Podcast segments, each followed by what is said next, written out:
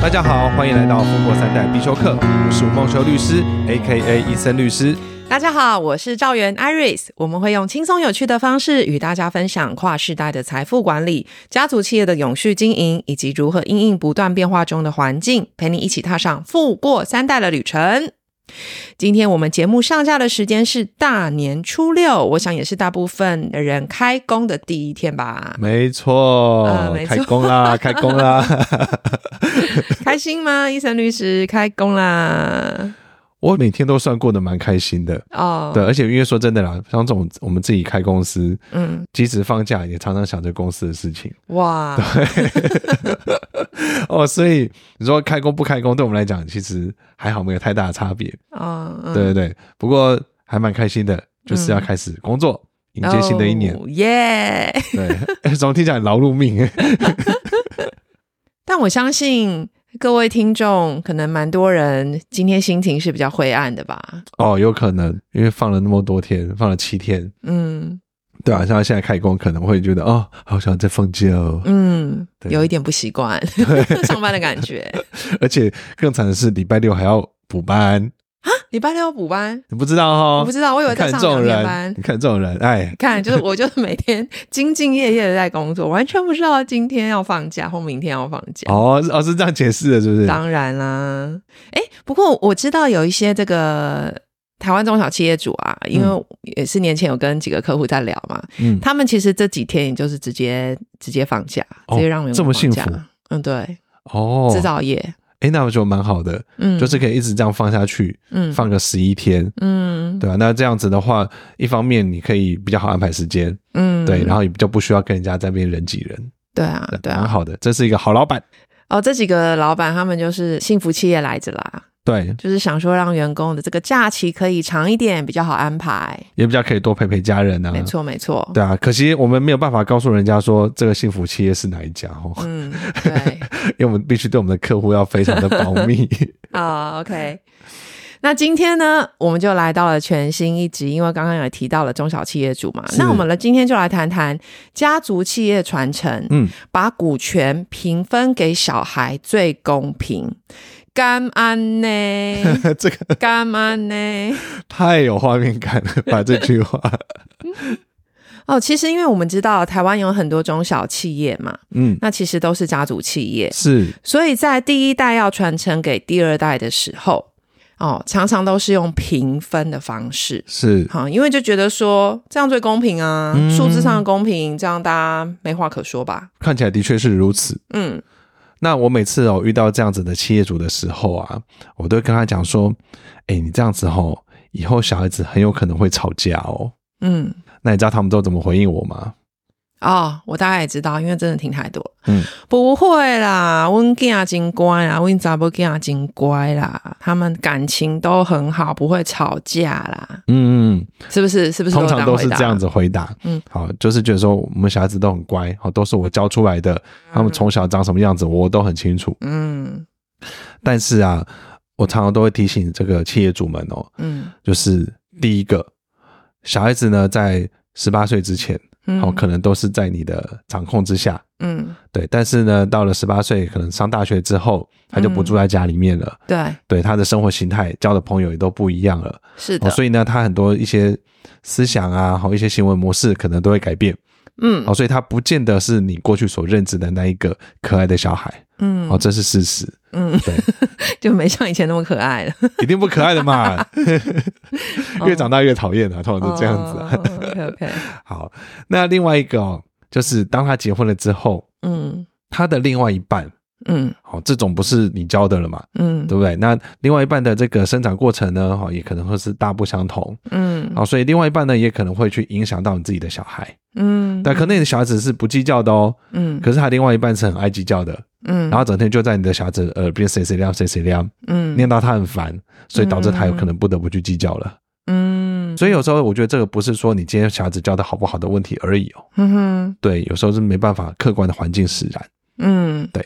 不过我也来分享一个例子来平衡一下好了。好啊，其实之前也是有一个客户，就是也是在跟我们谈那个家族资产传承的是这样子的事情嘛。嗯哦，那他是说他们的家族其实孩子们都蛮和谐的啦，嗯彼此关系也都蛮好的。是那的确，他也是用这种方式，就是一代的老板，他也是用这种方式，就是数字的公平，对，大致上公平，然后去去分那个股权。是他的孩子里面其实有里面有几位也没有参与公司的经营，嗯好，就是说有些孩子有参与，有些孩子没有参与，但是他们都是平均拿到一样的股权。对，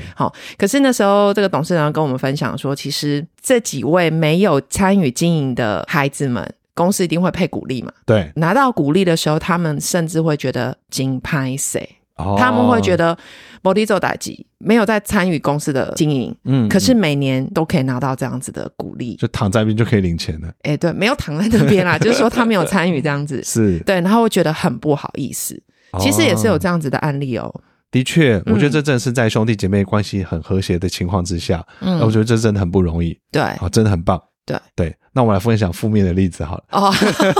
我讲了一个正面，你就讲了负面。好好，其实让大家听听，就是说，呃，各种的情况啦，我觉得也对是让大家可以透过聆听这一些我们过去的经验，然后来去思考一下这样子。没错，嗯其实给大家负面的例子，就是希望大家都能够变得很正面，嗯，就不要这些事情发生嘛。对，那这个负面例子呢，就像你刚刚讲的，嗯，这个呢，我们就想大哥好了，嗯哦，很多时候都是大哥在接家业嘛。 对，那这个大哥呢，他就很辛苦的、很认真的在经营这家公司。嗯，哎、其实我觉得二代要经营，我真的不是很容易的事情，不容易，因为你经营的好，人家会说啊，那是因为你你爸爸妈妈打下的好基础啦。没错。好，啊，要是经营不好的话嘞，哎呦，你爸妈都给你那么好的基础，你还可以做到这样子，嘿马卡差不多姐，料不要是不紧啊，是？对对 对、哎，对，这能力不行啊，好、等等，嗯所以我觉得二代接班真的不容易。真的，当然，我觉得很幸运的就是我周遭有看到很多二代接班的成功的例子，嗯，我觉得他们真的很厉害。对，那这个例子呢，就是就像刚刚讲的，大哥在经营接家业，嗯那很认真经营，嗯，好，公司呢的确营收也成长了，嗯，赚的钱也更多了，嗯所以呢，他就每年就分股利给他的其他兄弟姐妹。嗯但有一天，这个大哥就跟我说，他说他觉得很不公平。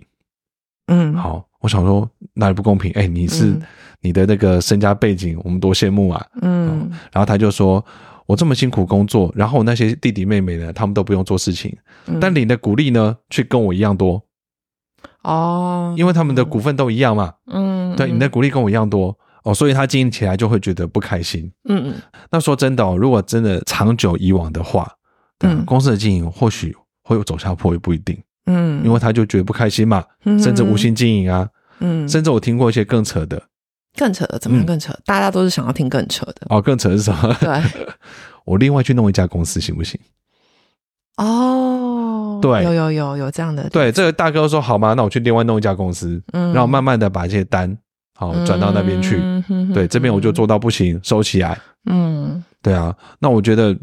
真的不要做到这个样子啊。所以我常常跟很多地代的企业主说，嗯这个股权平均分配不见得是一个好事情。嗯，哦，那这样子股权的传承要怎么样安排会比较好？公司的经营啊，其实都是看股权，嗯谁的股权多，谁就能够去掌握公司的经营权啊。嗯对啊，所以因为不管怎么样，公司的投票就是看股权嘛。嗯嗯所以我都会跟企业主说，如果是要接家业的这个小孩，嗯那你就要给他多一点，嗯，最好是可以到一半以上，你说五十一吗？五十一，呃，哦应该说五十点一以上。哦，给五他十点一哦，对好 一定要给他多一点，嗯这样子他未来在经营公司上面才会比较好做事情。嗯像我之前也看过一个，好大哥经营，所以大哥拿四成，嗯老二跟老三各拿三成。哦结 果有一天，老二跟老三就不爽了，哦，好，这两个合起来就把大哥赶下台了。嗯，好，那这个东西，我相信大家在新闻上面这一段时间，一些很知名的老牌的家族企业嗯，都有看到。对，这些例子其实实际都会发生在中小企业主上面。都会的很多时候，大家千万不要觉得说啊，那是他们王家啦，那是他们张家啦，我们身家没有到百亿、千亿嗯，哦，但是都是一样的，不管你有几个亿，嗯，都是需要去注意的。 因为都是家族企业，对啊，而且哦，反而就是因为当我们今天的家族企业没有个什么百亿的时候，嗯很多家族企业可能就是有几亿，嗯哦，，这很常见的。对，百亿的身家哦，百亿的家族企业，它可能还有本钱去分崩离析。哦，对对， 那几亿的身家的哦，当然也很不错喽。对，可是如果说因为分裂的话，那那可能到最后就是会变得很少。嗯。医生律师，那我这边也提出一个问题哦，嗯，就是很多家族企业的第一代哦，他会担心股权给到儿子之后，是因为这也是之前就是好几个客户都有问这个问题啦。对，如果儿子身故了，嗯，那股权就跑到媳妇身上去。哦，按照这个继承法律的规定，配偶就是可以去分财产的、啊对的确是好，然后这个企业主就说：“哎，那到媳妇身上去，其实也还不打紧啦，嗯因为毕竟媳妇就是也是一家人嘛，嗯然后其实也是都很清楚家里的，本来也是在公司里面，也是在协助经营这样子。嗯，好，他是担心说，那如果媳妇也身故了，那这股权是会跑到媳妇娘家的兄弟姐妹身上，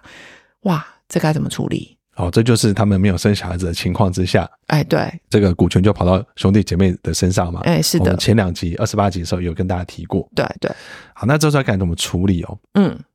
那首先第一个，我觉得这个企业主他很棒，嗯，因为他会想到这个问题，表示他想得很深远。 哦，真的，对对对，没错没错，哎、不是每个人都想那么深远很多的企业对很多企耶。业主就说啊，到时候再说啦，对到对时候再对，说，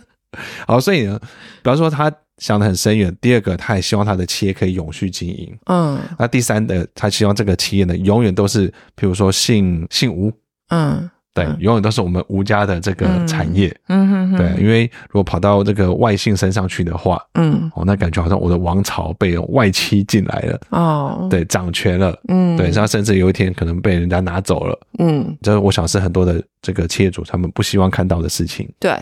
但是你总是要传承啊，嗯对啊，不可能一直做下去嘛，嗯所以股权一定会分给我们的小孩子。对，好，那以台湾来说，我就必须要说，真的比较长的还是给儿子。嗯因为比较常是儿子在经营企业，然后嗯女生可能就结婚，嗯或者是有自己的一些事业发展。嗯，哦，当然，我觉得在这个男女平等的这个现代社会当中，哦嗯，这不是必然的。对只是我跟大家分享说，很多时候我们看到的会是这个样子。对啦，因为是也是时代的关系啦。对然后有一些又是台湾很多是制造业嘛。那这个时候哦，我就会跟他讲说，首先这个第一代呢，嗯包含如果说已经有拿到股权的第二代，哼哼，他们呢第一个都一定要写遗嘱。嗯遗嘱要怎么写呢？就会写说我的，比如说我什么财产，可能嗯给我的太太，嗯好，但是呢，我的股权嗯，要给我的，比如说我的兄弟，哦哦，你就是是说二代拿到股权的人要写遗嘱？对对对，哦，OK，好，应该说一代要写嘛，哦，一代要啊写，一代也要写，因为一代还在一，代还在嘛，嗯然后他可能就写说，哦，我的股权我身故之后就留给我的小孩，对我的儿子，对，或者女儿很优秀就留给女儿。嗯这个二代呢拿到股权之后，他们也要去写哦，嗯，他们就要写说，哎，如果我今天身故的时候，我要把我的股权留给谁呢？比如说父母还在的话，有的会还给父母，嗯那或者是说父母不在了，就说给我的兄弟姐妹。总之还是给我，譬如说像我姓吴的家族的人，嗯嗯这是一个方式。嗯好，那一定要写遗嘱。嗯第二个方式呢，好，我们就可能会透过信托的方式了，嗯哼，用信托的话，就可以确保说我的将来身故之后，我的财产是给谁。可是股权有一个特性，就公司赚钱的话，它可以领股利。对，那我们就有遇到那种二代，他就说：“哎，我希望万一我身故的时候，我的太太可以领股利，嗯可是呢，我的股权不要给他。”我哦，的股权呢是要到时候是给我的兄弟，嗯，就是还是回到他的家族经营者，对。可是他希望他太太可以领股利，因为他照顾他太太。嗯嗯，好，那这个时候呢，我们就可以透过信托的方式去做到，哦，所以这是可以做到的可，以做到的。哦，好，那第三个的话呢，好，现在有一个叫做闭锁性公司，嗯它可以去限制我们这个股东的身份。嗯哼，好，这也是很多家族企业在做的时候，嗯为了要说把这个家族企业呢，就是锁在我们吴家嗯哼里面，，好，所以就嗯会做这个闭锁性公司。嗯，最知名的就是大力光，哦，他们希望股权不要跑到他们邻家以外的地方去。哦然后呢，他们这个还会不断的去买自己大力光的股权回来。嗯嗯嗯，对，就希望他们邻家未来呢，不管怎么样，世就可以世代代大力光都是邻家，对这样，嗯没有错。好，所以这是闭锁性公司，它也是一个方式。嗯哼哼，那当然，闭锁性公司有它的一个缺点，看它的局限在。对好，但这哎对不是我们今天要去跟大家分享的内容。对好这如果大家有兴趣的话，可以再来找我们咨询讨论。嗯嗯嗯对，但总之我给大家这三个方式：第一个写遗嘱，协议注一代要写，二代也要写，对，嗯，那第二个呢就是透过信托的方式，信托，嗯，好，然后第三个呢就是透过闭锁性公司闭。锁性公司，对，嗯好，这样大家有把重点记起来了吗？我们节目也来到了三十集嘛，嗯，好快哦，呃，那今天又是农历过年后的第一集，是，所以也想要问问大家说，有没有想要听什么样的主题？嗯，好、都可以尽量留言给我们。那这段期间，我们当然也是有收到一些私讯啊，嗯等等，就是询问一些问题或是想听的主题。那也非常欢迎大家可以留言。譬如说，我举例啦，嗯有些人可能想要听手足争产、 兄弟戏强，哇，这是好撒狗血的这种新闻标题哦。是，这这类的呢，还是嗯想要听什么家族如何更兴旺？啊，哦哦，等等，总总之就是你们想要听的主题都非常欢迎留言给我们，嗯，好吗？好，那今天的分享，希望能够让大家透过适当的方式顺利传承资产，家族成员都能享有富足生活。让我们一起财富永续，富过三代。最后请大家订阅我们节目 Apple Podcast，请留五颗星，也可以留言给我们，给予宝贵建议，或者你们希望听到什么主题，也都可以留言告诉我们哦。也欢迎去我的脸书、IG 医生律师家族办公室，跟我们有更多的互动哦。那我们今天的节目就到这边，拜拜。拜拜。